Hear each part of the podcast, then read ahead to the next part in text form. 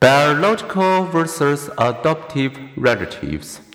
For behavior geneticists, nature's second real life experiment, adoption, creates two groups genetic relatives and environmental relatives.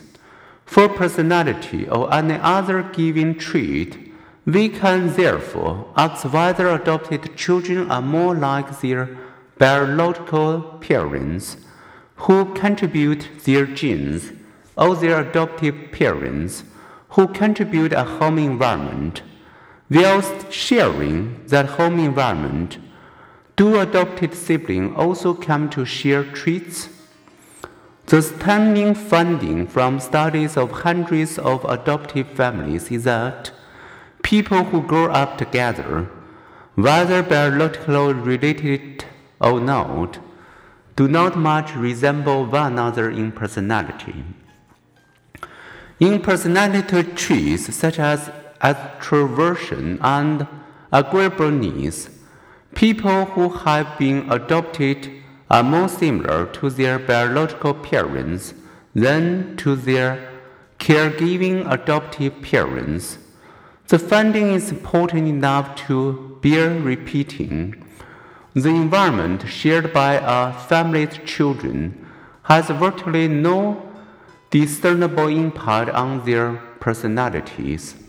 Two adopted children raised in the same home are no more likely to share personality, traits with each other than with the child down the block. Heredity shapes other primates' personalities too. Macaque monkey raised by foster mothers exhibited social behaviors that resemble their biological rather than foster mothers. And in the similarity of identical twins, whether they grow up together or apart, and the effect of a shared raising environment seems shockingly modest.